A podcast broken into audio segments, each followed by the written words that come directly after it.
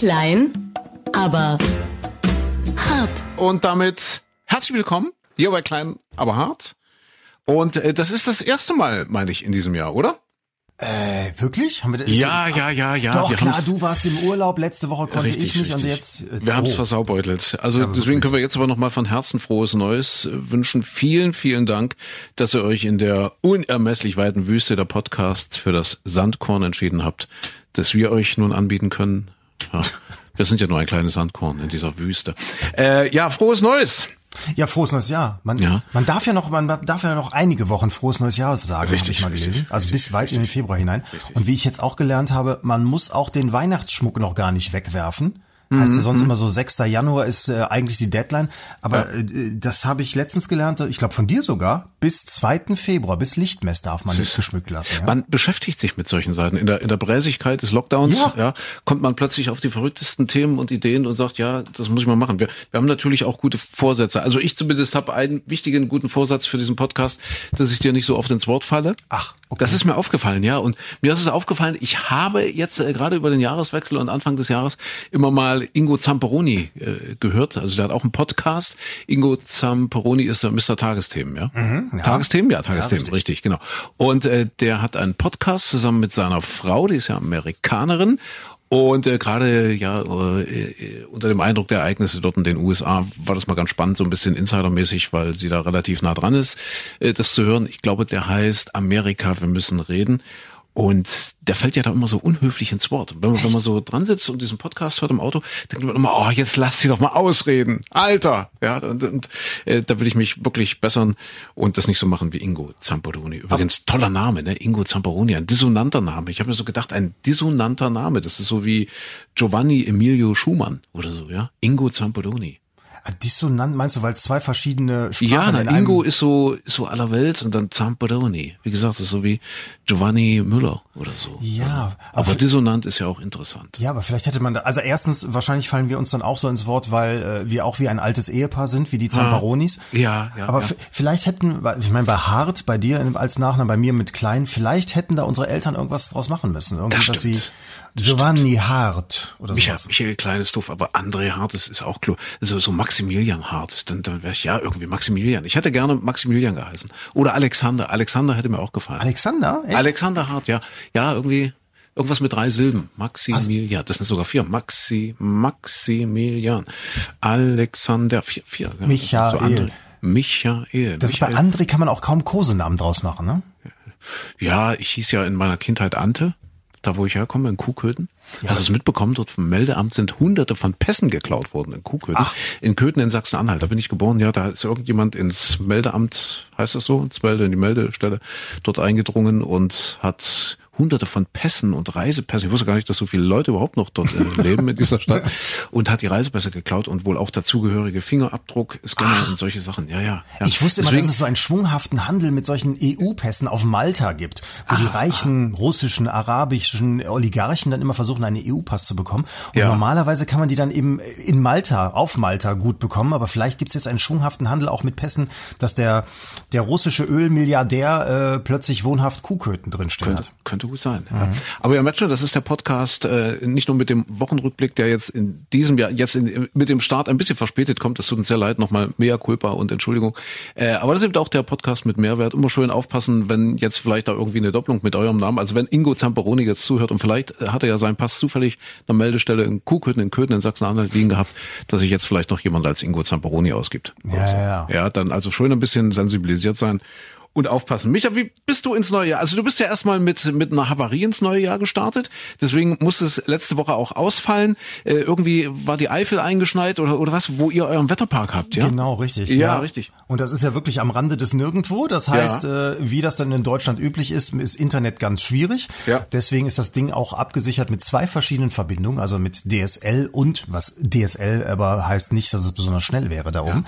Ja. Ähm, und dann gleichzeitig noch per Funk, also LTE und dann muss man dann immer hin und her schalten, je nachdem, was läuft. Mhm. Und das war dann so eine Situation, es hat wahnsinnig viel da oben geschneit und plötzlich lief gar nichts mehr. Und wir wissen bis heute nicht, warum, weshalb, was da ausgestiegen ist oder nicht, aber es hat gar nichts mehr funktioniert und dann ist plötzlich sind mhm. alle möglichen Wetterdaten weg. Und ja. unter anderem das Bundesamt für Strahlenschutz misst da oben auch. Also sprich, das ist ja. natürlich ganz spannend, weil es direkt an der Grenze zu, zu Belgien ist und da ist Tihange, dieses berühmt-berüchtigte Atomkraftwerk nicht weit, das ja, äh, so vor sich hin bröselt. Und äh, ja, und dann ist natürlich ganz schnell Alarm, wenn da alle, alle Wetterdaten alles fehlen. Das ist dann da oh. oben auf dem Berg immer ein bisschen schwieriger. Ja, wo du überall deine Finger im Spiel hast, das ist unfassbar. Im Schnee, ja. Im, im Schnee.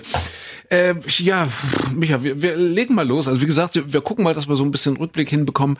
Äh, auch wenn das jetzt äh, für uns beide schon wieder die sechste Stunde ist. Wir kommen ja gerade aus der Sendung. Heute war es äh, stressig. Wir hatten heute den äh, sächsischen Kultusminister in der Sendung und äh, ja, so anderthalb, fast zwei Stunden Interview. Boah, da ist man schon. Uh, aber auch das ist ein guter Vorsatz fürs neue Jahr. Ja, nicht immer so sagen, oh, so viel Stress und es war heute schon so viel und jetzt noch der olle Podcast. Nee, wir machen das ja gerne. Wir sind ja gern hier. Aber wir müssen jetzt wirklich mal, weil wir haben schon die erste Post bekommen. Wann geht's denn weiter und warum macht ihr nichts mehr und so weiter und so fort.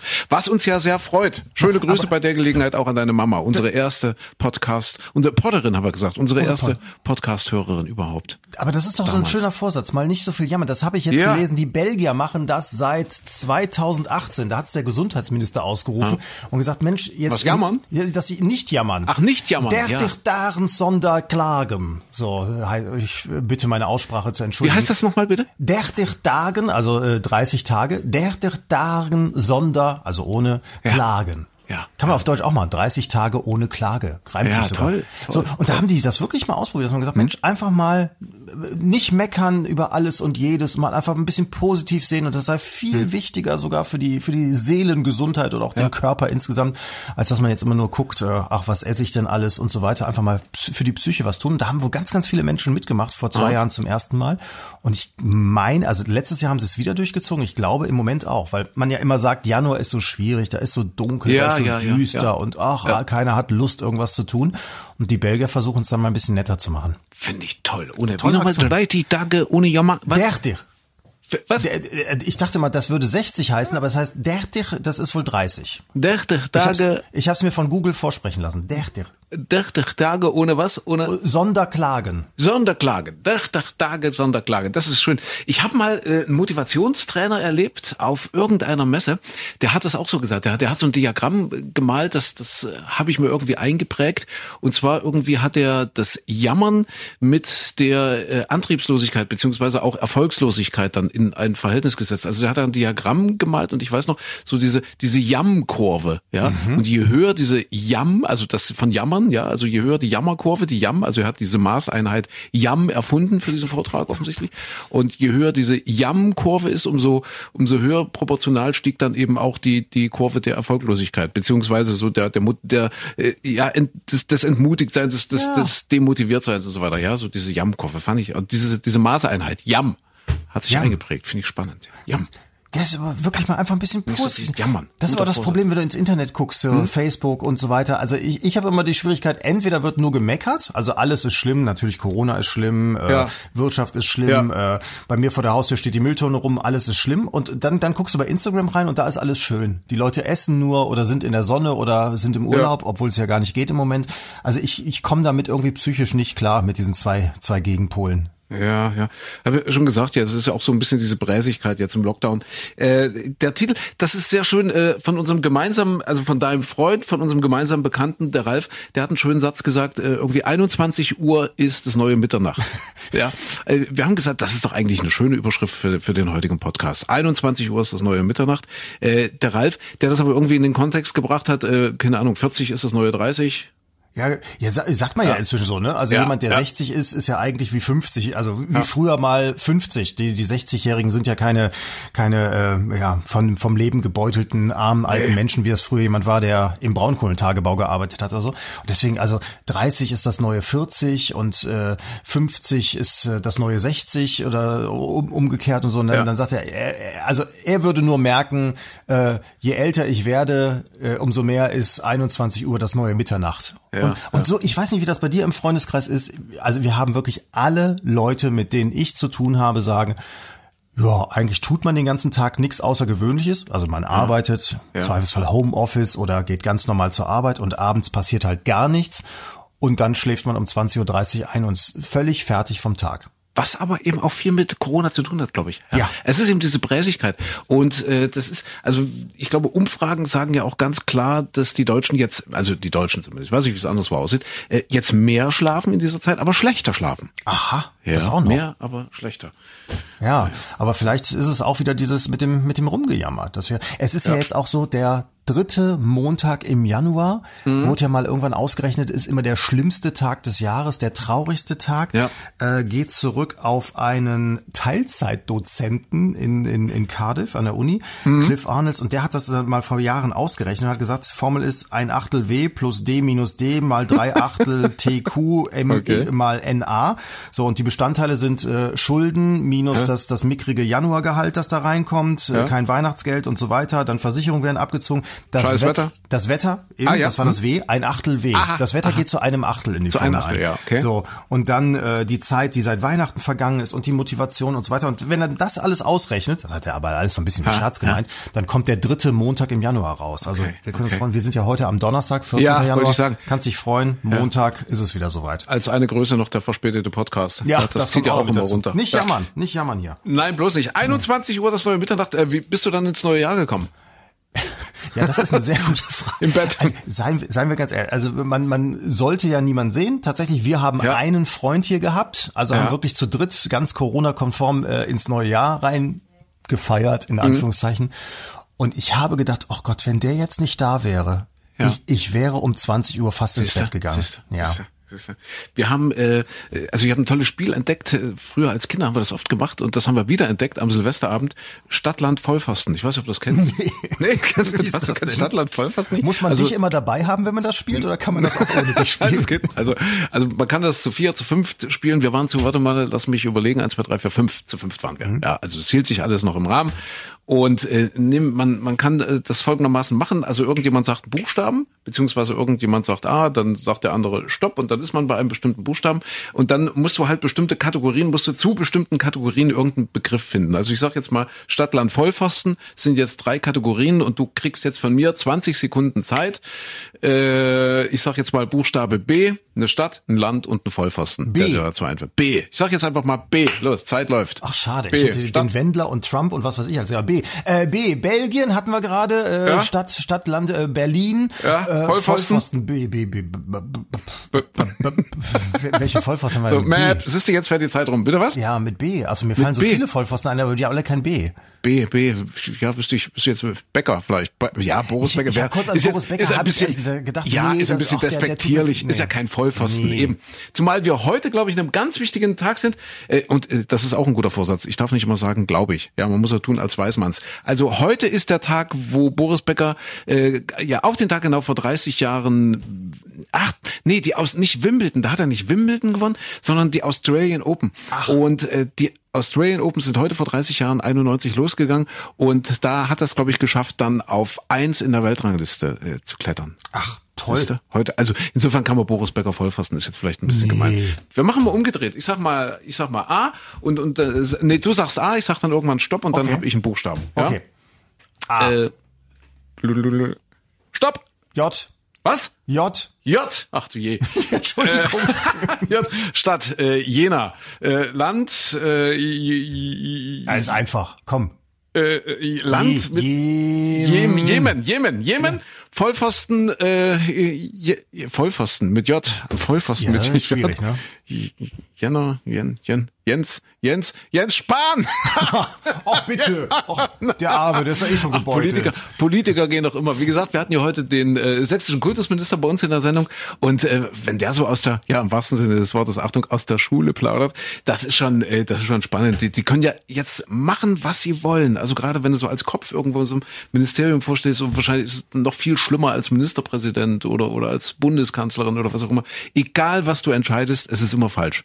Ja. Also, ja. also es gibt immer fast so 50-50 einen Teil von Leuten, die sagen, ja, ja nützt ja nicht. Der, der andere Teil sagt definitiv immer, es ist falsch. Also das ist schon gerade eine schwierige Zeit, ja. Aber Deswegen wie, Vollpfosten. Also Vollpfosten geht aber dann immer in dem Zusammenhang. Ja, natürlich. Ganz, Vor ganz allem hinterher ist man ja immer schlauer. Das Schöne ist ja, Ja. dass man bei seinen eigenen Ja. Sachen selbst dann immer vergisst. Das ist, das ist übrigens so ein Problem hier in meiner Branche, der Meteorologie, dass, glaube ich, alle Wetterleute immer denken, sie selbst sind die Besten und die anderen sind alles Vollidioten, weil man, weil man seine eigene Arbeit immer so im Nachhinein ähm, ja gut redet, also beziehungsweise sich selbst einredet, ja, das hast du zu dem Zeitpunkt vielleicht was anders gesehen, aber du hättest ja gar keine Chance gehabt, das irgendwie besser zu machen, wenn es jetzt zum Beispiel um eine Wetterprognose geht, dass du sagst, am Dienstag das Wochenende wird sonnig und wenn im Hinterher wird es nicht sonnig und dann denkt man sich, ja, aber zu dem Zeitpunkt war das, also hättest du gar keine anderen Informationen gehabt. Und genauso geht's ja auch den Politikern. Die wissen doch im Oktober auch noch nicht, wie sich die ganze Mischrose da weiterentwickelt.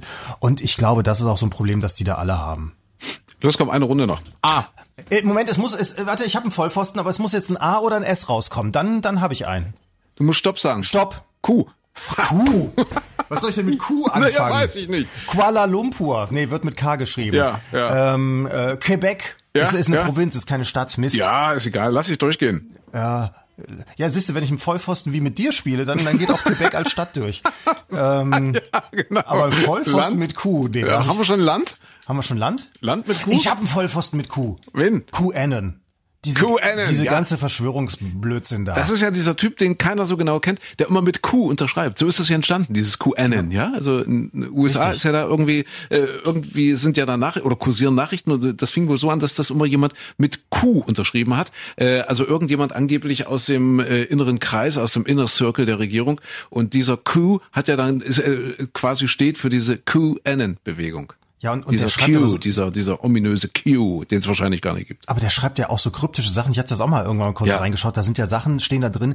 Also das ist wie Auslegung von Bibel, Koran und Ja. äh, den, weiß ich nicht, äh, ne, hier dem Dalai Lama und äh, nein, der Dalai Lama redet Klartext, aber die anderen sind ja alle kryptisch. Äh, also da, da verstehst du, da kannst du ja alles draus lesen. Und so ähnlich ist das ja bei denen. Da weißt du überhaupt nicht, was was der meint. Und da, da kannst du dir alles draus deuten. Ich glaube, dass sich da einer einen Spaß macht. Ja, Q. Wir, wir Dreckies wissen, Q, das spielt ja eine ganz große Rolle in der, in der ersten, war das noch mit, nee, das war nicht mehr mit Kirk. Das war schon mit Jean-Luc Picard. Richtig. Äh, Next Generations und, und äh, ich glaube, das ist sogar die erste Folge und der zieht sich ja dann durch so als Figur, der taucht dann immer mal auf.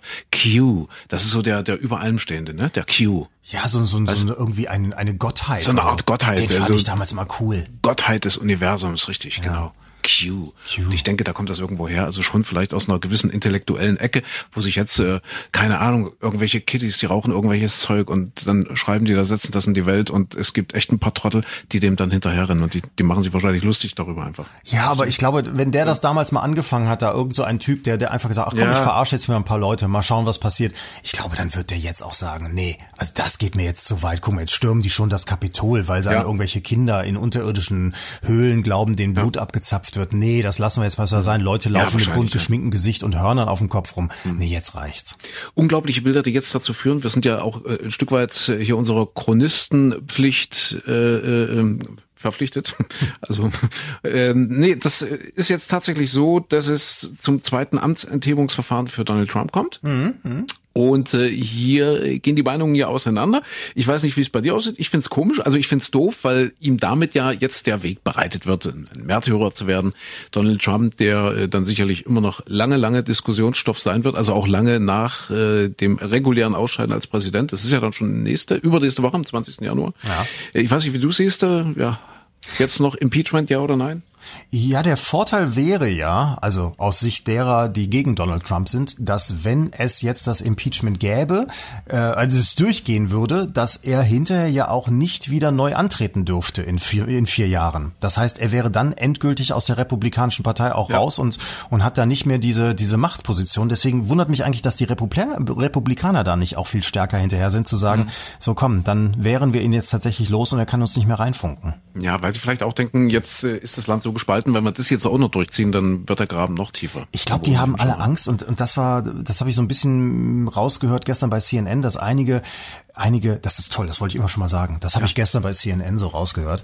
Ähm, aber als ich mal kurz Le Monde weggelegt habe und das Feuilleton der FAZ auch nicht mehr lesen konnte, Ja. nein, also tatsächlich, die, die haben gesagt, es gibt also äh, Republikaner, die das unter der Hand sagen, dass sie sagen, sie haben Angst, wirklich Angst, dass dann so bescheuerte Anhänger von dem Trump äh, ihren Familien auflauern und so. Mhm. Und überleg mal, da bist du gewählter Abgeordneter und hast davor Angst, äh, klar deine Position zu beziehen. Ja, irre, irre. Aber ich glaube, bei ganz vielen ist es einfach Opportunismus. Hm. Ja. Wahrscheinlich ist es bei ganz vielen auch einfach nur Dummheit. Ja. Mag wie, auch sein. Wie ist das? Beschreibe nichts als Boswilligkeit, was mit Dummheit hinreichend zu erklären ist. Das ist ein aus, Supersatz. Wo, von aus, wem ist der? Aber, äh, der ist von Lessing. Ach. Nee, aber, aber nicht von dem Lessing, sondern äh, von, von, von, vom Tatort Lessing. Der Weimar Tatort. Das ist der gespielt von, also Nora Tschirner und Christian Ulmen. Ja. Christian Ulmen, ja, so heißt er. Christian Ulm, genau. Und der ist doch tot. Das ist für mich eines der äh, ja wirklich entscheidendsten Ereignisse jetzt so zur Jahreswende. Nee, das war der erste Tatort im neuen Jahr. Ich glaube, der lief sogar am 1.1.20.15 Uhr. Ähm, Lessing ist äh, leider äh, ums Leben gekommen. Das heißt, die arme Nora Tschirner steht jetzt alleine da. Müssen wir jetzt diesen Podcast ja. mit einem Spoiler-Hinweis versehen? Na, warte mal, das, ich, ich denke, die meisten haben das gesehen. Aber das ist, nee, das ist schon interessant aufgezogen, weil der wird ja am Anfang, wird er angeschossen, der Lessing. Ja. Und dann fährt er irgendwie ins Krankenhaus und sie ermittelt alleine weiter in dem Fall und so weiter und sie telefonieren immer und sie besucht ihn auch mal im Krankenhaus. Und zum Schluss stellt sich raus, dass er eigentlich die ganze Zeit schon tot war. Ach. Und sie das quasi sich alles eingebildet hat. Und er quasi, die Folge heißt auch der feine Geist, ja. Und sie hat sich das quasi alles eingeredet, dass sie mit ihm noch telefoniert und mit ihm überhaupt so kommuniziert und so weiter und der auch hilft bei, bei, bei der Lösung dieses Falls. Und erst äh, relativ am Ende äh, wird dann klar, dass er wirklich am Anfang schon tot dort da in dieser in irgendeiner Höhle dort. Äh, ah, das sind ja immer schwierige ja. Folgen, finde ich, ne? Schwierig. Ja, ja, aber trotzdem, ich finde, die beiden machen das sehr gut oder haben es ganz gut gemacht. Ich weiß gar nicht, bis da jetzt weitergeht. Wahrscheinlich ist das das Ende des Weimar-Teams. Nora Schörer und Christian Ulmen. Oder er scheint, er scheint immer mal als Geist, das kann auch sein. Aber da sind wir schon beim Thema Fernsehen und Corona und Fernsehen und Jahreswechsel. Wahrscheinlich äh, macht man das viel, viel, viel intensiver als, als früher, oder? Das, wahrscheinlich ja. ja. Aber ich, ich war jetzt gerade eigentlich fast so weit, mich auf den ja. Tatort einzulassen, weil du auch die letzten Male immer erzählt hast, ach hier auch Tschirner und, und ja, Ulm, ja, ja. Team und so weiter, habe ich gedacht, ach, du könntest jetzt auch mal Tatort gucken. Aber wenn jetzt schon wieder einer tot ist, Puh. Ja, schon wieder einer tot. Ja. Lessing ist tot. Der Lessing. Ja, mal gucken. Äh, was ich, was ich auch geguckt habe, das Boot, die zweite Staffel. Ah, okay. Kennst du? Kennst du, kennst du, kennst du, kennst du, kennst du, kennst du, Gebot, Brot, ja, kennst du? Gibt, also ich glaube, da, da geht auch ein Riss durch die Nation. Äh, die einen sagen, ja, grandios, die anderen sagen, ach doof, wer jetzt so, so Fan des Originals ist, das hat natürlich mit dem Original nichts zu tun, das Boot, oder nicht mal viel. Ja, außer dass es eben auch im Zweiten Weltkrieg spielt und äh, um U-Boote geht. Aber ich finde es irre spannend. Ich habe mir jetzt die zweite Staffel angeguckt, also auch nochmal sechs oder sieben Teile.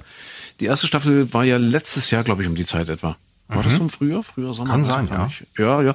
Ganz, war ganz interessant. Die, den allerletzten Teil, den, den hebe ich mir noch auf. Aber da hat das ZDF ganz komisch, ich habe es in der ZDF-Mediathek gesehen, ganz komisch dann plötzlich so einen Jugendschutzfilter drüber gelegt. Das heißt, kannst du gar nicht mehr jetzt so ohne weiteres Ach. gucken. Also alle Teile gingen, aber jetzt der letzte Teil, ausgerechnet der letzte Teil, geht entweder ab 22 Uhr, glaube ich, ohne Jugendschutz, kannst du dann Mediathek gucken. Und bis 22 Uhr musst du dich dann total aufwendig irgendwie, äh, musst ein Konto anlegen beim ZDF. Und das wollte ich jetzt nicht. Ich wollte jetzt beim ZDF nicht unbedingt ein Kundenkonto haben.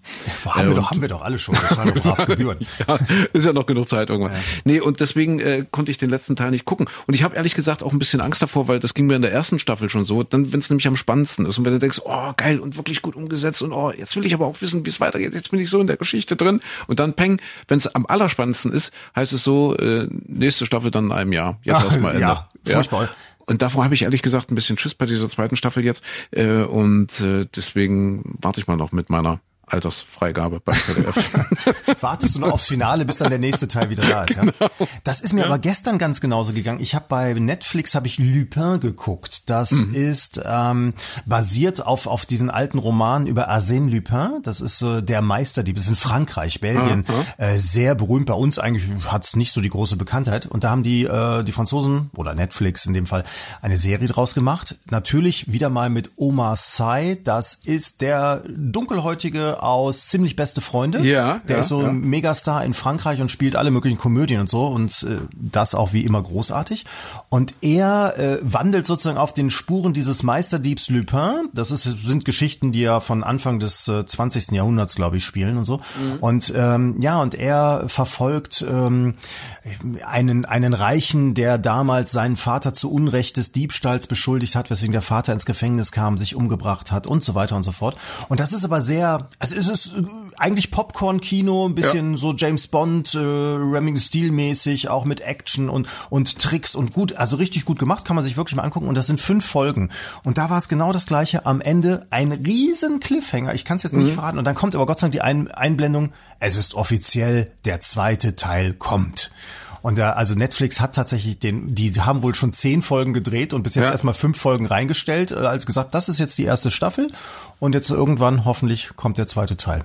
Micha, was wir haben kein Leben mehr. Nee, wir, wir, wir haben jetzt, nur Netflix. Wir reden seit zehn ja. Minuten über irgendwelche Netflix, Amazon oder oder. Das geht aber allen so. Mediatheks, ja, es geht allen so. War ja noch noch ein großes Fernsehereignis äh, jetzt in der letzten Woche, letzte Woche meinte ich, ähm, und zwar Ferdinand von Schirach. Hast du es gesehen? Nee, habe ich nicht geguckt. Feinde. Ja. Äh, Geht um die Kindesentführung und darf ich als Polizist, habe ich als Polizist das Recht äh, zu foltern, wenn ich der Meinung bin, dass äh, mein mutmaßlicher Täter weiß, wo das Mädchen ist und oder das Kind dann eben das entführte Kind ist und und ich äh, davon ausgehen muss, dass das Kind sich in akuter Lebensgefahr befindet. Natürlich darf ich es nicht. Also das, das, das, ich glaube, das äh, ist intuitiv bei uns allen drin, dass man das natürlich in einem Rechtsstaat nicht darf und dass der Polizist natürlich nicht das Recht hat zu foltern, egal ob das ein mutmaßlicher Täter ist oder schon ein überführter Täter oder was auch immer. Äh, aber es ist so, ich finde trotzdem gut aufbereitet mit einem grandiosen, mit einem großartigen Klaus-Maria Brandauer. Mhm, als Anwalt, als Verteidiger dieses, äh, dieses mutmaßlichen Täters von ja. dem man eigentlich weiß, dass er es war, weil nur er konnte wissen, wo, wo er das Kind dann versteckt hatte. Und das Kind kam dann tatsächlich ums Leben. Und äh, ja, also ich, ich fand das toll. Wie gesagt, das Problem ist uralt. Da äh, redet man schon seit Jahrhunderten drüber. Heinrich von Kleist äh, im, im, im im Michael Kohlhaas oder im Prinz von Hamburg, da geht's ja auch darum, ja, Recht, Unrecht, wie, wie was ist Recht? Also es gibt das Recht, aber es ist, ist noch lange nicht so, dass das äh, Unrecht dann mit Recht äh, geahndet wird und so weiter. Also das sind ganz, ganz spannende Fragen. Und wenn du es nicht gesehen hast, kann ich dir das sehr empfehlen. Ja, jetzt in der Bräsigkeit des Lockdowns äh, einfach mal Feinde äh, Ferdinand von Schirach, die haben das ja so aufgezogen, dass das in allen dritten Programmen zeitgleich lief glaube ich, mit dem zweiten Teil, wo quasi die Sicht des Ermittlers gezeigt wurde und in, oder es war umgekehrt, ich weiß nicht genau. Und in der ARD lief der erste Teil, wo das Ganze erstmal aus der Sicht des Anwalts, also des Verteidigers des mutmaßlichen Täters gezeigt wurde. Also aus der Sicht von Klaus-Maria Brandauer. Aha, ja. Spannend. Und dann natürlich Reportage und Diskussion und Zuschauer etc. Also ein, ein Fernsehereignis, wie die ARD selbst gesagt hat. Und wie hättest du dich entschieden? Ja, dass es natürlich nicht geht. Also, äh, dass man natürlich das Mittel der Folter in einem Rechtsstaat nicht einsetzen kann und nicht einsetzen darf. Aber es ist hart, ne? Wenn man sich es ist überlegt, hart. Es man ist, würde selbst in ja. der Situation drin stecken, du weißt genau, ja. dieser Typ weiß was, du kannst das Kind ja. retten. Ja. Und dann zu sagen, nee, aber es, ich öffne jetzt die Schleusen für ganz viel Unrecht im Land, wenn ich, wenn ich das jetzt mache, das ist ja natürlich echt eine ist, Entscheidung. Hm. Ist schwierig zu sagen, aber es ist dann eben die Frage, wo ist dann der Grenzverlauf? Und ja. Äh, ich glaube, die kann man dann einfach nicht mehr äh, nicht mehr wirklich beantworten. Und ich glaube, wenn du diese Geister einmal geweckt hast, dann dann äh, wirst du sie nie wieder los. Und ja, guck den Film, weil ich finde die Argumentation da ist auch recht gelungen, die da der Anwalt dann eben dieser Klaus Maria Brandauer äh, mit 77 Jahren wirklich immer noch ein großartiger Schauspieler, wirklich. Äh, also der argumentiert das ja dann. Also er, er zitiert ja dann natürlich Ferdinand von Schirach und argumentiert dann eben entsprechend äh, diesen, diesen Fall und, und, und setzt einfach auch mal äh, voraus, dass es möglich wäre und dass es erlaubt wird und dass es irgendwo im Grundgesetz oder wo auch immer drin steht, dass diese Folter erlaubt ist. Also, ja, das würde keine Grenze mehr kennen. Ja. Aber das sind diese Gewissensentscheidungen. Ich musste gerade ja. dran denken, dass damals als es noch die Wehrpflicht gab und wir im Westen zur Bundeswehr mhm. mussten, aber schon die Möglichkeit gab, das Ganze zu verweigern. Das war ja am Anfang ging's gar nicht, dann war es sehr schwer und hinterher, ehrlich gesagt, als ich es äh, hatte, da war es so, dass sie eigentlich froh waren um jeden, der nicht zur Bundeswehr wollte, weil sie damit äh, die Krankenhäuser, die, die Sozialdienste und so weiter äh, mit günstigen Arbeitskräften versorgen konnten. Und aber trotzdem musstest du diese Verweigerung ja noch schreiben. Du musstest also klar machen, warum du auf gar keinen Fall äh, überhaupt nie mit einer Waffe auf einen Menschen schießen könntest und damit ja in großes, großes seelisches Unglück gestürzt würdest, wenn du zum Dienst an der Waffe gezwungen würdest. Und da war es dann immer so, dann kam dann früher noch in den, in diesen Gesprächen, in diesen Musterungsgesprächen dann so, äh, ja, aber was wäre denn, wenn Sie zu Hause mit Ihrer Familie im Bett liegen und dann kommt ein Einbrecher und bedroht Ihre ja. Frau mit der Waffe und Sie hätten aber die Möglichkeit, mit einer Pistole auf den zu schießen. Was würden Sie dann tun? Ja. So diese, diese, auch dieses Gewissens, diese Gewissensentscheidung. Wenn der Russe plötzlich in Ihrem der, Schlafzimmer steht. Der, der, Russe. Der Russe steht da und will Ihre Frau ausgerechnet und so weiter. Naja, und also bei mir war es dann, um das kurz aufzunehmen, bei mir war es dann relativ einfach. Man musste, also Sie waren so froh um jeden, der nicht zur Bundeswehr ging, weil sie eigentlich da überhaupt keine Kapazitäten mehr hatten.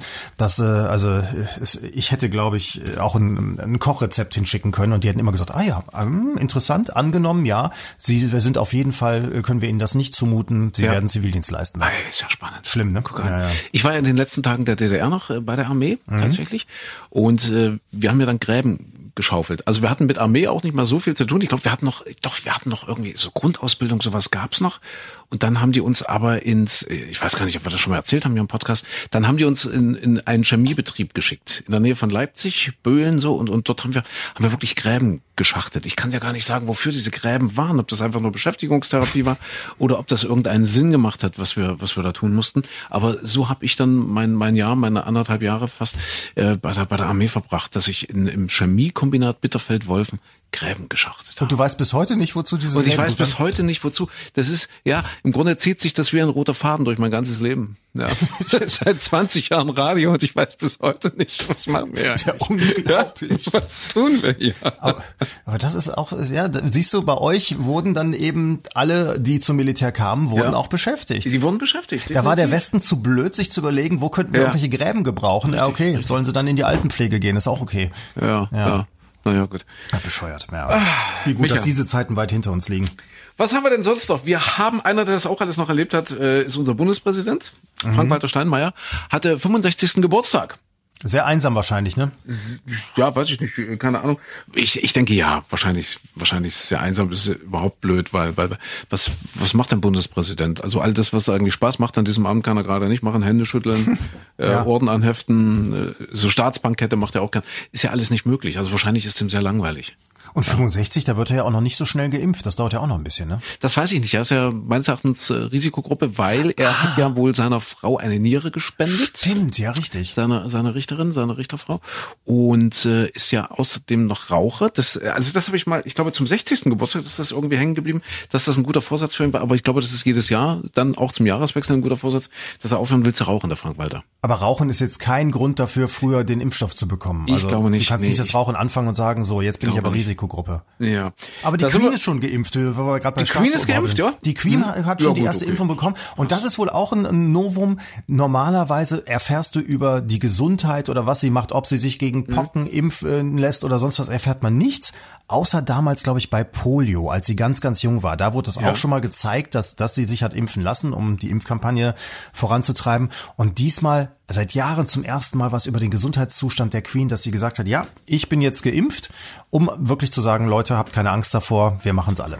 Siehste. Ja. Und die kannte den Frank Walter sicher noch als jungen Mann, den ja. Frank Walter Steinmeier, die Queen. Und die kannte auch den alten Adenauer noch. Das äh, ist äh, vielleicht auch noch eine interessante Randnotiz. Äh, Konrad Adenauer, äh, erster deutscher Bundeskanzler und Frank Walter Steinmeier, äh, die haben am gleichen Tag Geburtstag. Ach. Allerdings mit einem Unterschied von oh, einigen Jahren. Ich glaube, Konrad Adenauer wäre 145 geworden dann in diesem. Aha. Und hast du gewusst, dass äh, Konrad Adenauer auch ein Erfinder war? Der hat zum Beispiel ein, äh, irgendeinen bestimmten Gießkannenaufsatz erfunden, richtig mhm, amtlich mhm. auch patentieren lassen und das beleuchtete Stopfkissen. Ja, das habe ich ja gesehen. Toll. Du bist ja so der, der Stopfer, ja, vor dem Herrn und seine Frau, die hatte wahrscheinlich irgendwie ein bisschen schlechte Augen oder abends, äh, wenn das Licht dann nicht mehr so gut, hat, die, hat, hat er so ein beleuchtetes Stopfkissen erfunden, Konrad Adenauer. Oder wollte er das, weißt du selber, dann eine Glühbirne in diesem Stopfkissen drin, dass seine Frau mit der Nadel mal einfach durch und dann hat man auch Ruhe vor jeglichem Ehestreit. Ne? Man weiß es nicht. Ja. ja, man weiß es nicht. Also unnützes Wissen auch, äh, das muss einen Platz haben hier in diesem Podcast. Äh, der alte Adenauer und der Steinmeier am gleichen Tag Geburtstag. Ja, und äh, du hast schon gesagt, Impfen, die, die Jagd ist eröffnet, auch äh, die Jagd auf Jens Spahn. Jetzt geht's los, die Impfzentren sind auch geöffnet. Mhm. Alles ein bisschen holprig. Schwierig ist es, ja. ja. Schwierig ist es. Wird viel ja. diskutiert, was man alles falsch, falsch gemacht ja, hat. Ne? Ja, ja, ja. Aber es gibt viele hätte, hätte, äh, Fahrradkette-Sätze, ja. ja. Viele hätte, wenns. Äh, ja, aber jetzt muss es ja irgendwie laufen. Und wir haben ja äh, uns vorgenommen, nicht so viel zu jammern in diesem Jahr. Nee, ich habe deswegen, ich habe auch gedacht, also äh, man guckt ja irgendwie, die, die gegen das Impfen sind natürlich nicht, aber viele andere gucken so ein bisschen neidisch auf Länder wie Israel, wo jetzt heute 25 Prozent der Bevölkerung schon geimpft sind. Und bei uns sind wir irgendwo noch im, im, im kleinsten Prozentbereichchen ja, da unten drunter. Ja. Und äh, dann habe ich auch mal geguckt, aber im Vergleich zu Spanien, Frankreich stehen wir gar nicht so schlecht da. Also es gibt wenige Länder, die Deutschland bisher überholt haben und dann öfter eher sowas wie Bahrain, was jetzt auch ja, ja nicht so ein Riesenstaat ist. Ne? Ja, ja. also es ist nicht jammern. Es ist unfassbar viel Bürokratie auch dabei, aber das sind wir in Deutschland nicht alleine. Ich, ich habe äh, gesehen äh, im, im britischen Unterhaus, da hat irgendein Abgeordneter hat dort ein Pamphlet hochgehalten, äh, irgendwie seine seine Oma oder seine Mama mit über 90 musste dort äh, jetzt nagle mich nicht fest. Ich glaube in, in 16 seitiges Pamphlet müssen die dort ausfüllen, die, die, die alten Menschen, wo sie quasi einen Antrag auf die Impfung stellen, was, was unfassbar ist, was also dieser, dieser Abgeordnete kaum verstanden hat, ge, geschweige denn so ein armer, so ein armer älterer Mensch, der nur in Angst hat äh, vor dem Corona-Tod. Und ähnlich ist das ja bei uns auch, wenn du dir das jetzt anguckst, das Chaos mit den Hotlines und mit ja. irgendwelchen Internetanmeldungen und so weiter und so fort. Und äh, ich glaube, das ist auch der Grund. Das heißt zwar immer, ja, es ist äh,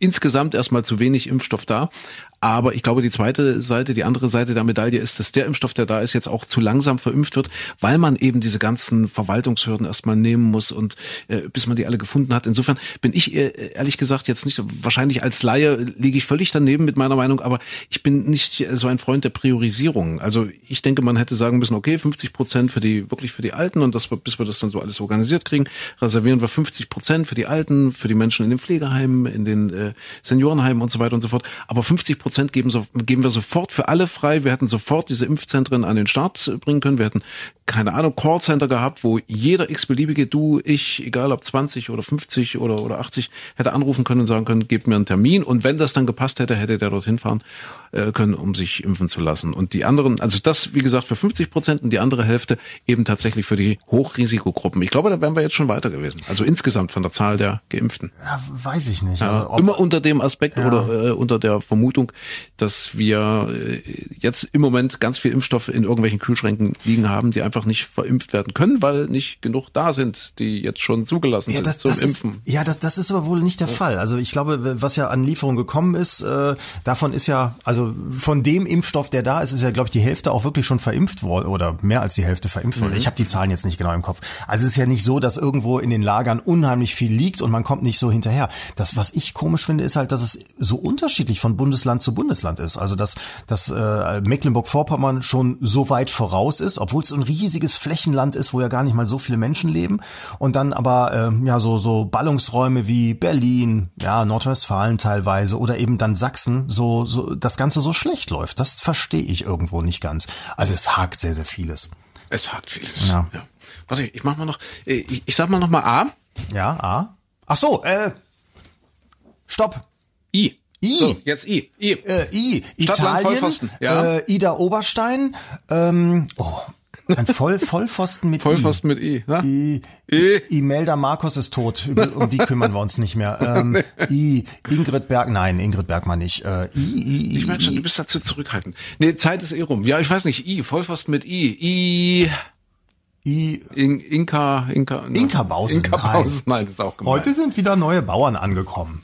Ja. Nee, Inka Bause nicht. Inka Bause ist gemein. Ja. Also, aber es kommt nicht, du musst an der richtigen Stelle. Ich hätte, Siehste? also bei, bei Andy Scheuer zum Beispiel wird mir sofort was einfallen, warum das denn voll, jetzt gibt's ja wieder das, den neuesten Skandal. Er hat doch angeblich alle Akten offengelegt, hier wegen der, wegen der PKW-Maut und äh, hat dann, dann hinterher hieß es, oh, da sind noch mal welche zu finden, jetzt haben wir noch mal welche nachgelegt. Mhm. Äh, ja, jetzt ist aber alles da, wurde zweimal bestätigt, alles ist da und jetzt stellt sich raus, aber die wichtigsten Sachen sind offenbar über sein privates äh, E-Mail-Postfach gelaufen bei GMX. Mhm. Gibt's eine E-Mail-Adresse, die er sich eingerichtet hat und der Staatssekretär Staatssekretär schickte dann alles das an GMX, was wirklich wichtig war.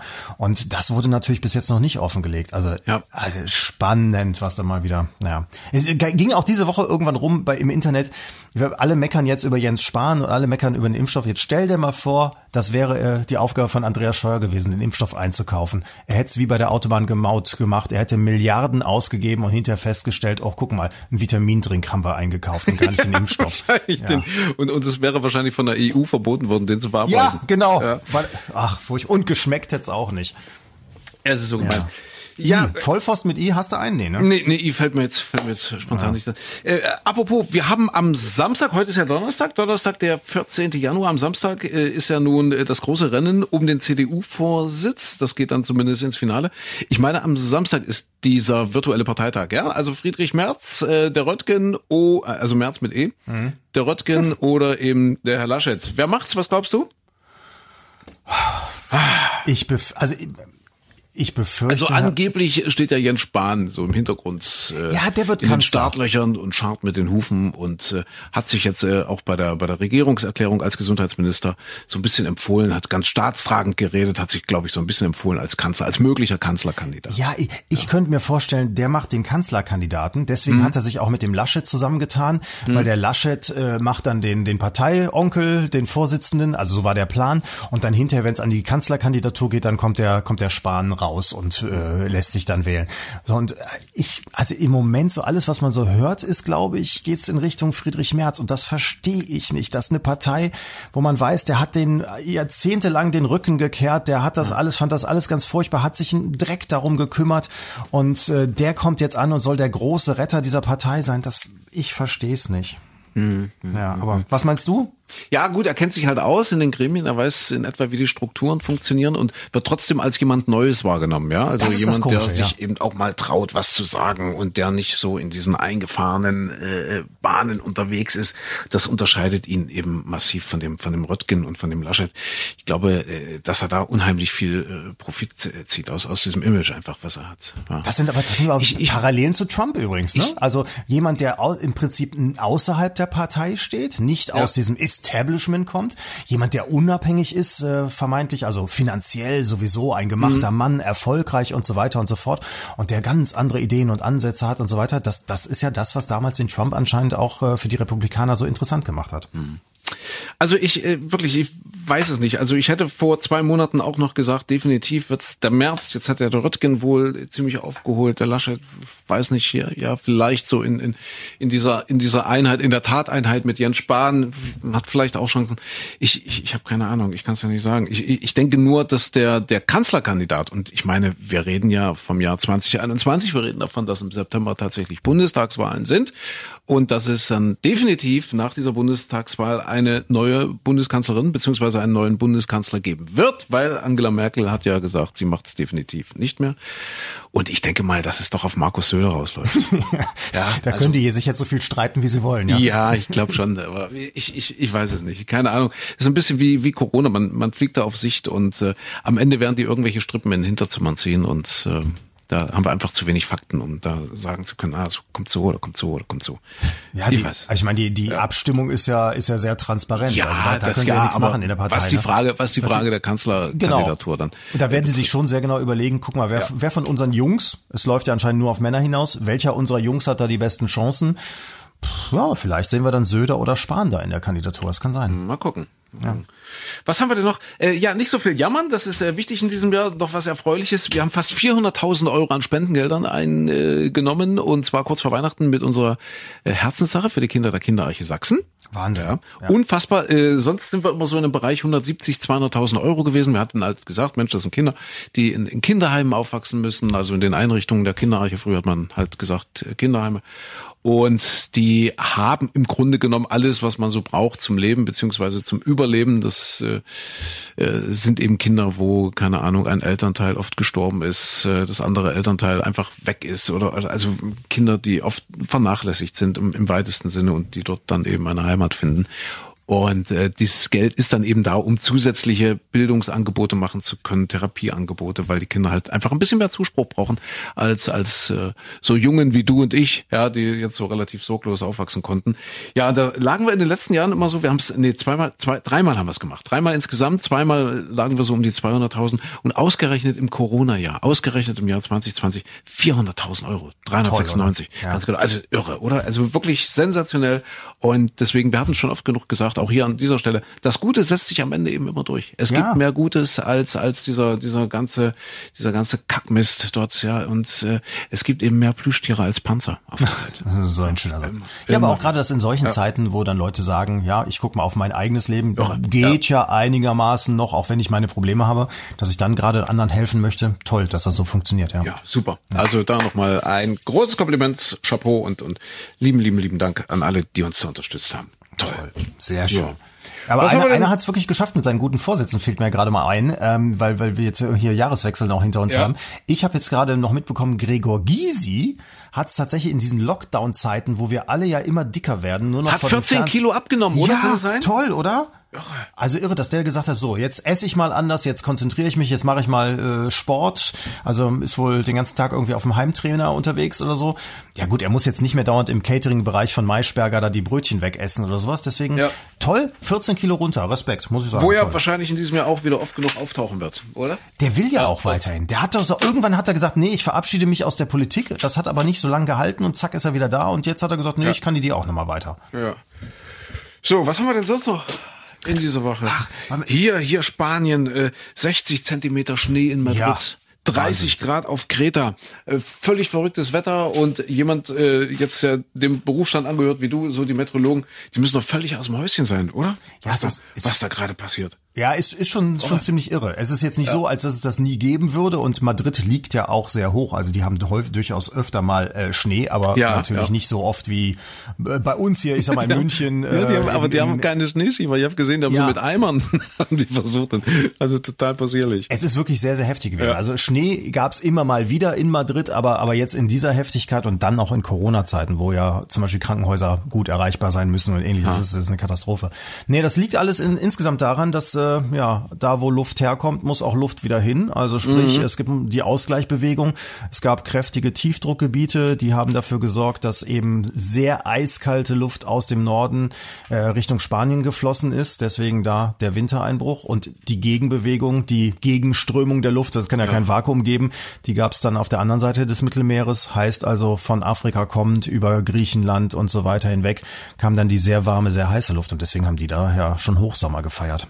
Oh, merkt ihr das? Ist Wahnsinn. Das war jetzt die meteorologische Abhandlung. Dankeschön, Herr Klein. Äh, in, auf ganz schnell und kurz Art. Nee, aber das ist, ist ja wirklich ein Thema gewesen. Das Wetter jetzt bei uns inzwischen auch deutschlandweit eigentlich nahezu Winter, oder? Kann man sagen? Ja, ja in, in weiten Teilen Deutschlands. Gehört also, ja auch dazu für die Chronisten. In genau. Ägypten hat die Handball-WM begonnen und ich habe heute gesehen, die deutsche Mannschaft darf nicht mal an den Pool. Also das alles äh, spielt sich ab im Süden von Kairo, in, in Gizeh, wo, dort in diesem Stadtteil, wo man dann eben von der Terrasse auch ganz gut die, die Pyramiden sieht. Aber die Jungs sitzen echt auf ihren Zimmern. Also das äh, spielt sich ab, haha, Halle und Hotel. Und die sitzen echt auf ihren Zimmern und dürfen nicht mal runter zum Pool. Das ist hart. Irre. Also auch, auch doof. Und ein paar Mannschaften sind ja irgendwie gar nicht erst angereist. USA, glaube ich. 18 Corona-Fälle in der Mannschaft. Waren es die, waren's die Amis oder die Tschechen? Ich weiß gar nicht genau. Also irre. Trotzdem wird es durchgezogen dort in Ägypten, die ja. Handball. Und die, die Deutschen ja. haben auch äh, zu Recht gemeckert. Also wir sagen hier mhm. 30 Tage ohne, ohne Jammern. Aber sie haben ja zu Recht gemeckert, dass alle irgendwie in einem großen Speisesaal dann auch noch zusammengefercht waren. Ja. Und also es, diese, die, die Abstände gar nicht möglich waren. Und jetzt, glaube ich, hat man ein, ein Nebenzimmerchen noch irgendwo gefunden und jetzt müssen sie nur noch mit den, ich glaube, mit den Norwegern zusammen. Ach, ist so, ja? Ich dachte, ja. ich hätte gehört, dass da äh, für jede Mannschaft eine Hoteletage separiert ist. Ja, also es gab wohl richtig Beschwerden. Also die ah, haben ja, okay. wirklich gesagt, es, es ist nicht so optimal eingerichtet, wie wir uns das, wie uns das versprochen wurde. Und eben wirklich tatsächlich äh, ja. es viele Punkte gab, an denen man mit den anderen Mannschaften zusammen äh, traf. Und jetzt äh, wurde da noch mal ein bisschen was geändert. Okay. Ja. Ja, was hatten wir noch, äh, um den äh, Rückblick jetzt äh, komplett zu machen? Wir hatten das Thema Julian Assange. Da bin ich jetzt mal gespannt auf deine Meinung, Julian Assange. Äh, da gab es ja den Berufungsprozess, äh, soll ja oder oder den Auslieferungsprozess, das Auslieferungsverfahren. Die äh, Amis wollen ihn ja einsperren. Äh, das ist der Gründer von WikiLeaks. Mhm. Ja, und sie wollen ihn altsperren wegen Geheimnisverrats etc. Und ihm drohen dort in den USA bis zu 175 Jahre Haft. Und deswegen hat er sich erst jahrelang versteckt. Und dann hat äh, in, der, in der Botschaft von Ecuador in London, dann haben die aber gesagt, nee, da gab es einen Regierungswechsel. Ja, deswegen, äh, also in Ecuador meine ich.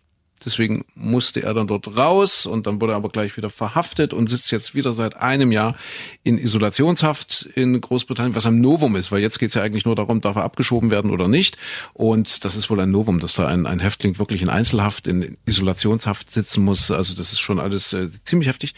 Und äh, jetzt also dieses Berufungsverfahren, nee, nicht Berufungsverfahren, dieses Auslieferungsverfahren wurde erstmal abschlägig äh, beschieden. Das heißt, er wird erstmal nicht ausgeliefert an die USA, aber nicht, weil er äh, der Jure also äh, faktisch unschuldig ist aus Sicht der britischen Richter, sondern weil es seinen Gesundheitszustand nicht zulässt. Mhm. Ja, also das heißt nochmal, er ist ja äh, quasi ein Journalist, der einfach nur Kriegsverbrechen der US-Streitkräfte zum Beispiel im Irak aufgedeckt hat.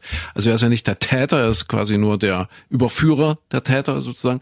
Und äh, der muss dort mit 175 Jahren Haft rechnen und bekommt auch äh, in, in Großbritannien nicht recht und muss dort weiterhin im Gefängnis bleiben. Und da ist mir in äh, Erinnerung äh, ein, ein Interview oder eine Aussage, und zwar vom äh, aserbaidschanischen Ministerpräsidenten, das fand ich sehr interessant. Da gab es ein Interview mit der britischen BBC und da ging es irgendwie, die hatten ja dort diesen Krieg mit mit äh, Aserbaidschan und Armenien und so weiter, dort unten, ja. Und da ging es irgendwie um freie Berichterstattung, um Pressefreiheit und so weiter. Und da fragt dieser Ministerpräsident den äh, Journalisten zurück von der BBC, sind Sie das Land, das den Journalisten Julian Assange seit über einem Jahr ohne Prozess, ohne eine belastbare Rechtsgrundlage in Isolationshaft, in Einzelhaft gefangen hält? Ja, und dann sagt er nämlich, äh, Sie und der Westen haben nicht das moralische Recht, Pressefreiheit in anderen Ländern einzufordern. Der Satz ist mir hängen geblieben. Ist hart, ne? Ja, ja.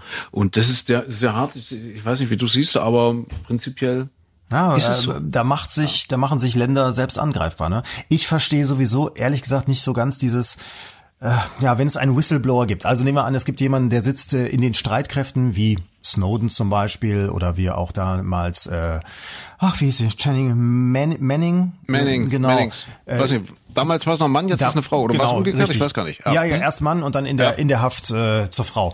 Ähm, und, äh, aber das, dass das also jemand, der sozusagen da an der Quelle sitzt, im Dienste der Streitkräfte und dann eine Information rausgibt, die als geheim eingestuft ist. Okay, das ist eine ganz schwierige Situation zu bewerten. Also das, das ist Geheimnisverrat. Klar, wenn es dann großes, großes Unrecht bekannt macht, müsste man von höherer Instanz sagen, ja, aber äh, es widersprach äh, den Menschenrechten, es, es gab Kriegsverbrechen und so weiter. Insofern ist es richtig, dass das öffentlich gemacht wurde.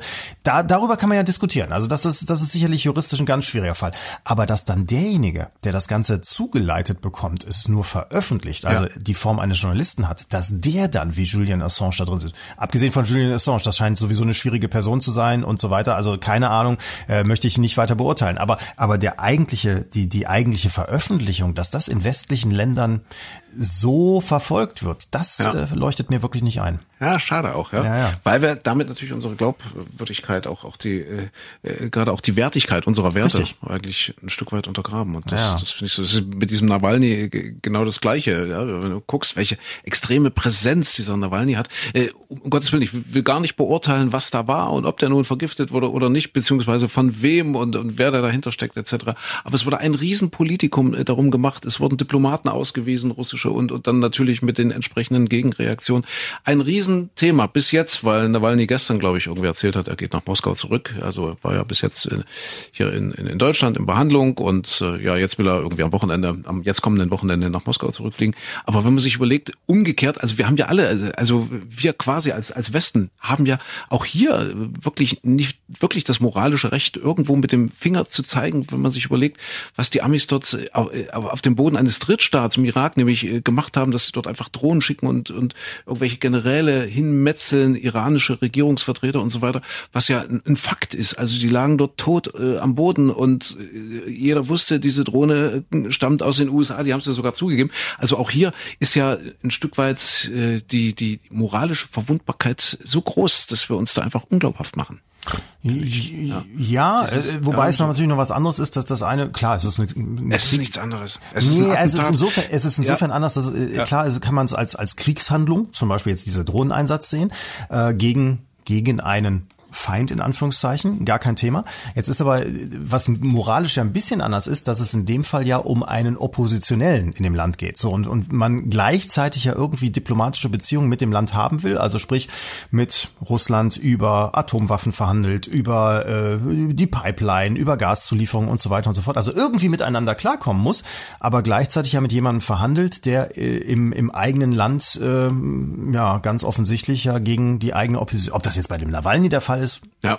Es deutet sehr, sehr vieles darauf hin, wie bei anderen Fällen auch, aber äh, im Einzelfall halt immer schwer nachweisbar. Aber man muss sich halt als, als Land dann überlegen, wie verhandeln wir jetzt mit der Regierung Russlands, äh, wenn da im Land solche Sachen passieren. Genauso wie, wie verhandelt man mit Herrn Erdogan, wie verhandelt man mit äh, Herrn Trump und so weiter. Das, das ist natürlich ein, ein moralisches Problem. Ja, das sind alles Themen, die sich sicher auch durch dieses Jahr ziehen werden. Ja, mit Sicherheit. Ja, mit Sicherheit. Mal gucken. Aber wir haben ja gute Vorsätze. Wir haben gut, wir nicht jammern, nicht jammern. Nicht jammern und äh, das tut ja anscheinend auch hier, ach guck mal, das ist noch ein schönes Beispiel so zur Abrundung. Äh, also den den größten Absturz des Jahres gab's ja jetzt direkt Anfang des Jahres bei Günther Jauch. Hast du das mitbekommen? Nee, nee, gar nichts. Äh, ein ein Student, Janos Pigerl, ein Psychologiestudent und zwar gibt's bei bei Günther Jauch ja diese Zockergeschichten, das heißt, äh, wo man irgendwie keine Rückfallstufe hat, sondern du gehst hinterher, wenn du Pech hast, mit 1000 Euro raus, äh, e-, egal äh, wie weit du es vorher geschafft hast. So und der Typ, ähm, da ist auch interessant, der ist so, so ein Psychologiestudent halt, hat äh, ein Klapphandy von Nokia seit 15 Jahren, sagt, okay. da hält der Akku ewig, ich brauche nicht so ein Smartphone-Quatsch und so weiter, hat aber richtig Ahnung gehabt und der ist ähm, wirklich durchmarschiert durch alle Fragen, konnte also zum Beispiel die, die, die Gründer von Lehman, von der Bank, alle äh, da die Frage richtig beantworten, ohne Probleme.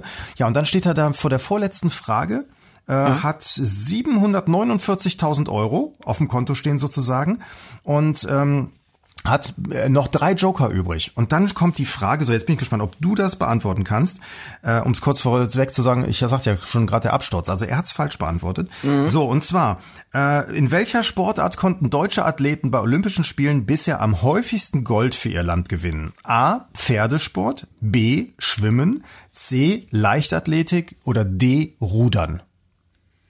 Boah, dann würde ich, gut, wenn es um nichts geht, ist es immer leicht, sowas zu beantworten. Deswegen ist die Sendung sehr erfolgreich. Ja, man Richtig. sitzt da so auf dem Sofa und sagt, oh Mensch, das hätte ich doch gewusst. Das ist das ist die, das, dieses Metrologenphänomen, was ich eben erzählt habe, dass man bei den anderen immer ja. denkt, was sind das für Idioten? Ja. Man selbst hält sich immer für den Besten. Ja. Also ich könnte mir vorstellen, Rudern wird immer extrem unterschätzt. Ich glaube, da sind wir wahnsinnig erfolgreich. Und es kriegt nur kaum einer mit, weil das halt so ein bisschen, um Gottes Willen, jetzt, vielleicht haben wir ja einen Ruderer, der gerade zuhört, das ist so ein bisschen eine Radsportart, aber, aber ich glaube, da sind wir sehr erfolgreich. Reiten, pff, Reitsport, auch sehr erfolgreich. Ich, auch sehr erfolgreich, erfolgreich, aber ja. Leichtathletik ist, Leichtathletik ist natürlich ein Oberbegriff. Aber es ist wie beim Rudern. Also Leichtathletik gibt's ja unheimlich viele Disziplinen, aber beim Rudern gibt's ja noch auch Zweier, Vierer, Achter, Sechzehner, ah, 32er, was weiß ich. Leichtathletik sind auch viele andere Länder, also USA auch. Aber es sind auch andere ja, Länder. Weitwurf ja. und, und so weiter sind die Russen ja. oder. Also nochmal, die Frage war, äh, Also in welcher Sportart konnten deutsche Athleten bei Olympischen Spielen bisher am häufigsten Gold für ihr Land gewinnen? A, Pferdesport. Am häufigsten. Also am häufigsten. Für ihr Gold. Ach so, ja, dann hätten wir ja besser sein müssen als die anderen. Genau. Und das erste Pferdesport, äh, Schwimmen, Leichtathletik, Rudern. Du hast noch einen 50-50 Joker, den hat er auch genommen. Ach, den hat er genommen. Okay, dann nehme ich äh, also ich würde jetzt mal Schwimmen würde ich ausschließen. Ich nehme mal 50-50, ja? Ja, und was, was, was wären so bisher deine Favoriten? Also meine Favoriten wären bisher Rudern in jedem Falle und Leichtathletik. Okay. So, 50-50 Joker und es bleibt übrig Leichtathletik und Rudern. So wie bei ihm jetzt. nee, er hatte, ja, ich weiß gar nicht. Also ich, ich persönlich hätte ja. zum Beispiel auch beim Pferdesport gedacht, dass wir da weit vorne ja. wären. Also, also dann sage ich jetzt rudern. Dann würde ich mich jetzt, äh, wo es um nichts geht, 749.000 Euro. Und er, also er, pass mal auf, er hat, er hat dann wortwörtlich gesagt, also wenn ich Traute hätte, dann nehme ich D. Ich nehme D. So, und dann und er, hat, nimmt, dann hat und er nimmt Rudern? Er, er nimmt Rudern. Ja. Und da hat tatsächlich die, du, du hast auch gerade Rudern gesagt, ne? Ja, ich habe auch gerade. So, und da hat die Regie gezögert. Der, der Jauch hatte auch mit ihm noch drüber gesprochen, hat gesagt, Mensch, ähm, das ist ja für dein Land, also für äh, deutsche Athleten am häufigsten Gold für ihr Land. Das ist ja nicht nur Bundesrepublik, das ist auch vorher DDR und ja. alles zusammengenommen. So und, ja. und dann ähm, ja und dann hat er D genommen, dann hat die Regie wohl auch noch gedacht, hat das jetzt genommen, hat das nicht. Die haben es erstmal gar nicht eingeloggt und dann hat ja. das nochmal bestätigt. Also rudern und bang alles weg. Es alles war weg. tatsächlich, es war Leichtathletik. Es ist Leichtathletik. So und da sind 72 Medaillen gewesen und 38 davon gehen äh, auf das Konto der DDR, also sprich über die Hälfte sogar. Und damit äh, waren die Deutschen da am erfolgreichsten. Man denkt intuitiv, das ist zu leicht. Man denkt intuitiv, dass das eine Falle ist. Ja, Leichtathletik äh, denkt ja jeder sofort, ja, bestimmt, äh, die meisten Medaillen, die meisten Goldmedaillen Leichtathletik, weil, weil Rudern immer so ein bisschen vernachlässigt wurde. Ja. Naja, gut, aber, okay. aber der Typ hat's wohl, deswegen komme ich auf das hier, 30 Tage nicht jammern, der hat's wohl relativ locker genommen und äh, was er gesagt hat war, scheiße.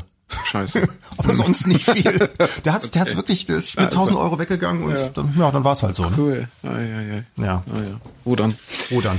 Äh, ja. nee, Rudern nicht, Leichtathletik. So, Micha, bevor wir uns rudern kommen, äh, ja. wir, wir rudern jetzt mal weg. Haben wir eigentlich noch, bleiben wir dabei beim gespielten Witz? Machen wir einen gespielten Witz? Ah, ja, also wenn du einen hast. Ja. Wir, wir müssen mal gerade die Zuständigkeiten sind ja, ja klar verteilt. Ja, warte mal ganz kurz noch den ja. Titel. Also du hast jetzt ich finde 8 Uhr ist das neue 8 ist das neue Mitternacht oder wie machen wir den Titel? Wir, wir könnten auch sagen Bräsigkeit, die Bräsigkeit des Lockdowns. Ach, das oder ist auch schön.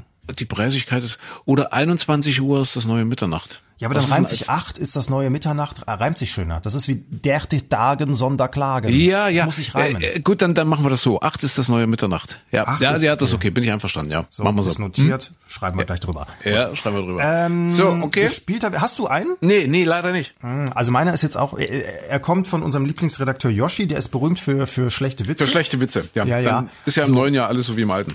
Und, und diesmal sind wir beiden, äh, wir sind zwei Kerzen. Wahrscheinlich nicht die hellsten, wie ich vermute. Okay, alles klar. Zwei Kerzen, sehr so, schön. So, zwei Kerzen, wir hm. treffen uns. Ja. Ich vermute, wir beide, guck mal, ist wie im Leben. Wir beide teilen uns einen Ständer. So, ähm, ja, sehr schön. So, dann äh, fragt die eine Kerze, das bist du in dem Fall, äh, hey, was machst denn du heute Abend? So, und dann antworte ich dir darauf. Ja, ja, okay. Weißt du, wie du deine Rolle anlegst? Ja, ich, ich überlege gerade. Also wir bringen unsere Herzen zum Schmelzen sozusagen als, oh. als, als Kerzen. Und, und ich äh, entflamme Also wir, wir treffen uns jetzt, ja? Ja, ja, so. genau. Dum, dum, dum. Selbst Kerzen machen dumm die dumm. Die Selbst Kerzen machen dumm die dumm die dumm. dumm die dumm die dumm. Hey Kerze! Hey, hi, hi Kerze, hallo Flamme. oh, hast du einen schönen Docht.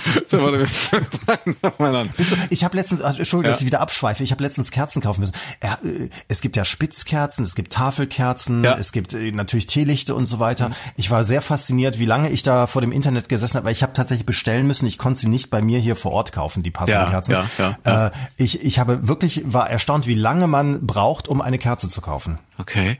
Ich habe ich habe letztens, äh, da, da geht jetzt nochmal in die Richtung äh, Fernsehtipp beziehungsweise Streaming-Tipp, in der MDR-Mediathek entdeckt Sachsens Glanz und Preußens Gloria. Mhm. Das ist, äh, da geht es quasi um August den Starken, also mit August dem Starken geht's los. So sechs Teile, sechs oder sieben Teile, äh, ein geschichtlicher Abriss äh, von äh, Sachsens Geschichte quasi. Wie gesagt, beginnt mit August dem Starken und seinem Verhältnis äh, zur Gräfin Kosel und dann kommt die nach Stolpen und so weiter. Dann geht's weiter mit dem, äh, mit dem berühmten äh, von Brühl, der dann quasi den, das ist dann schon der Nachfolger von August dem Starken, der wird dann August der Schwache eigentlich genannt, weil er also das ganze Gegenteil ist von seinem Papa. Und dieser Brühl, nachdem ja unter anderem jetzt auch die Brühlschen Terrassen in Dresden benannt sind, äh, der lenkt dort quasi die Regierungsgeschäfte und dann geht's weiter mit dem Siebenjährigen Krieg und so weiter. Also eine wahnsinnig spannende Serie für alle, die sich so ein bisschen für Geschichte interessieren. Sachsens Glanz, Preußens Gloria, auch mit, mit Namen, die man heute noch kennt. Leander Hausmann zum Beispiel hat da mitgespielt in irgendeiner Nebenrolle.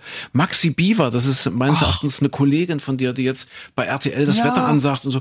Also wirklich noch eine Serie des Fernsehens der DDR, 85, 86, 87, sowas. Und extrem detailverliebt und detailreich aufbereitet. Also wirklich ganz toll und, und auch intelligent und klug und, und schöne Dialoge und äh, ja, also für mich ein, ein, ein rauschendes Bilderfest. Und Toll. Geschichte, viel Geschichte.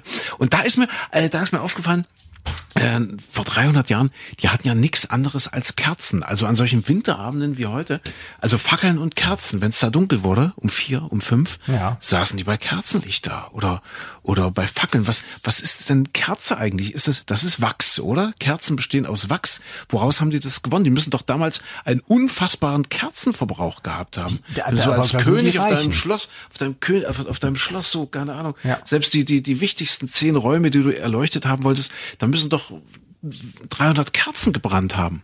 Wo haben ja, Sie das her? Was sind das, was sind das für ein Rohstoff gewesen? Ja, Oder was ist das heute noch? Bienenwachs, dachte ich immer. Bienenwachs. Aber Sie hatten früher, glaube ich, äh, hauptsächlich auch Öllampen. Oder Öllampen, wurde, wurde ja. mit so ja, ich meine ja. Und die haben ganz, ganz furchtbar gerußt und deswegen war es auch in den ganzen ja. Ritterburgen äh, ziemlich. Deswegen, ziemlich du warst jetzt gerade weg. Jetzt, deswegen ah. hatten die alle Lungenkrebs, oder was? Was? Nee, deswegen war alles so, so zuge, zugerußt, zugeschwärzt und vor allem, sie hatten damals ja auch noch keine Fenster. Das heißt, du hast entweder hast du alles offen gehabt im Sommer, das Licht reinkam, oder im ah. Winter, wenn es kalt war, war es in der Bude richtig duster, weil, weil die, die Öffnungen alle zugemacht waren mit irgendwelchen Fellen oder, oder. Bist du sicher? Na, na Moment, vor 300 Jahren hatten die schon Fenster. Ja, das Also schon. da, wo ich ja komme, in, in Sachsen, bei euch in Leverkusen war das gut, da war ja noch vor 300 Jahren war ich ja noch. Mein das Mittelalter. Ja, ja, quasi, ja. Aber ja. in Sachsen, ich glaube, die hatten schon Fenster. Die hatten, die also auch, auch Glasfenster. Ja, ja, natürlich. Ja. Es war allein schon wegen der Aussprache. Man musste mal auf die Lippen gucken, brauchte okay. Licht dafür, sonst hätte man sich gegenseitig nicht verstanden. Aber ja. sag mal jetzt ganz blöd gefragt, unnützes Wissen, Kerzen werden wirklich aus Bienenwachs gemacht? Ich, ist, ist das nicht, ich, ich überlege gerade, gibt es so viele Bienen, die so viele Kerzen ja, produzieren? Eben. Ja, eben. Leg doch mal, was das für ein Riesenbedarf ist. Jetzt gucke ich mal. Also heute kann man das wahrscheinlich auch. Heute wird es wahrscheinlich in Leuna hergestellt irgendwo oder bei euch in Leverkusen. Wahrscheinlich wird es heutzutage Chemie, irgendwie Chemiewerk. Äh, im, im großen Bottich zusammengerührt. Aber vor 300 Jahren, wie haben die ihre Kerzen? Paraffin gibt's ja auch noch. Woraus kommt denn Paraffin? Kerzenherstellung. Äh, Rohstoff. Wachs, Stearin, Paraffin, Talg oder Walrat. Mhm. Geschichte. Okay. Walrat. Flüssiger Talg oder Tran wurde früher zuerst verbrannt. Aha, aha, die Cro-Magnon-Menschen haben das vor 40.000 Jahren schon gemacht. das ist doch, wir gucken, 40.000 Jahre später müssen wir, müssen ja. wir Wikipedia fragen. Wir, wir, wär, wir wären im Neandertal werden wir erstens verhungert und zweitens verblödet, ja. weil wir noch nicht mal irgendwie ein kleines Licht hätten machen können. Und dazu muss man wissen, dass es deine, exakt deine Heimat ist, das Neandertal. Du kommst aus dem Neandertal, ja, in Mettmann, ja, Mettmann, Hilden. So, äh, bin wirklich ja 500 Meter Luftlinie davon aufgewachsen. Siehste? Merkt man heute aber nicht mehr. Hat Internet inzwischen. Ja. Also nochmal Tran. Was was ist denn Tran bitte? Was ist denn äh, Lebertran würde ich jetzt sagen hier vom Wal oder so. Aber im mhm. Neandertal gab es keine Wale, soweit ich weiß. Ja ja eben. Also Entstehung der Flamme. Also, als Brenn hier steht's. Als Brennstoff diente früher Bienenwachs. Heute meist Stearin oder Paraffin oder eine Mischung daraus. Ja. So, wa was ist denn Stearin? Okay. Also, Stearin ist ein Gemisch aus Stearin und Palmitinsäure. Herzlichen Dank, jetzt klar. bin ich viel weiter. Und so, früher es also wirklich Bienenwachs. Triglyceriden ja? durch Verseifung und Ansäuern der Seifenlauge gewonnen wird. Aha, okay. Aha. Klar. Aha. So, das ist jetzt der, der Rechercheeinstieg für nächste Woche. Wir machen ja hier Homeschooling. ja, deswegen, ja, ja, da schön. könnt ihr euch mal selber informieren. Das ist jetzt nur mal so eine Anregung, ne? Aber die Plattform ist jetzt gerade anfällig geworden. Ich weiß ja, du, du, du bist immer mal weg jetzt. Das heißt, wir müssen schnell zum Punkt kommen, ja. schnell zum Ende, bevor die Leitung zusammenbricht, die Lernplattform. Äh, also, äh, zwei Kerzen, ja. Ich bin also jetzt äh, Kerze 1, du bist Kerze 2 genau. und ich, ich, wir, wir treffen uns jetzt. Dumm, ja? die dumm, die also, dumm und du fragst dumm, mich, was dumm, machst die, du dumm, die dumm, die dumm. Ja. Hallo Kerze! Eine Hallo Kerze. Was? Ja, wenn, wenn, schon wieder ich keinen Namen ja, habe, hast du auch keinen Namen. Ja, ja. Di, dumm, di, dumm, di, dumm. Hallo Dochti. Hallo langer Lulatsch. Hm. Ach, was machst du denn heute Abend, sag mal? Hm, ich habe mir überlegt, ich mache heute Abend mal was anderes. Ich glaube, ich gehe mal aus. Sehr gut. Schön, ne? Der ist nicht schlecht. Ja, ja war gar nicht so schlecht, wie man ursprünglich ich glaub, denkt. Ich gehe mal aus. Seht ihr? Es hat sich doch gelohnt, dran zu bleiben. Ja. Siehst du? Ich geh mal aus. Wir sind jetzt auch aus. Ja, definitiv, ja. ja. Der nee, es war jetzt wirklich ein, ein, langer Morgen und, und äh, ja, war ja Stress mit Politiker-Interviews. Ach, hast du nicht gesehen. Jetzt wird's wirklich Zeit für einen entspannten Feierabend, Kaffee und dann oh, hören wir uns morgen früh im Radio wieder oder nächste Woche hier im Podcast. Okay? Aber sehr gerne. Aber. Und, und wir schlafen heute Abend wieder um halb acht ein. Das machen wir. Weil acht, wie, wie war das? Acht ist das neue Mitternacht. Richtig. Ja. Bleibt gesund und Auf, bleibt uns gewogen. Auf jeden Fall. Macht schon gut. Bis nächste Woche. Tschüss. Tschüss. Oder morgen. Oder, oder morgen, ja, oder gleich. Ciao. Ciao.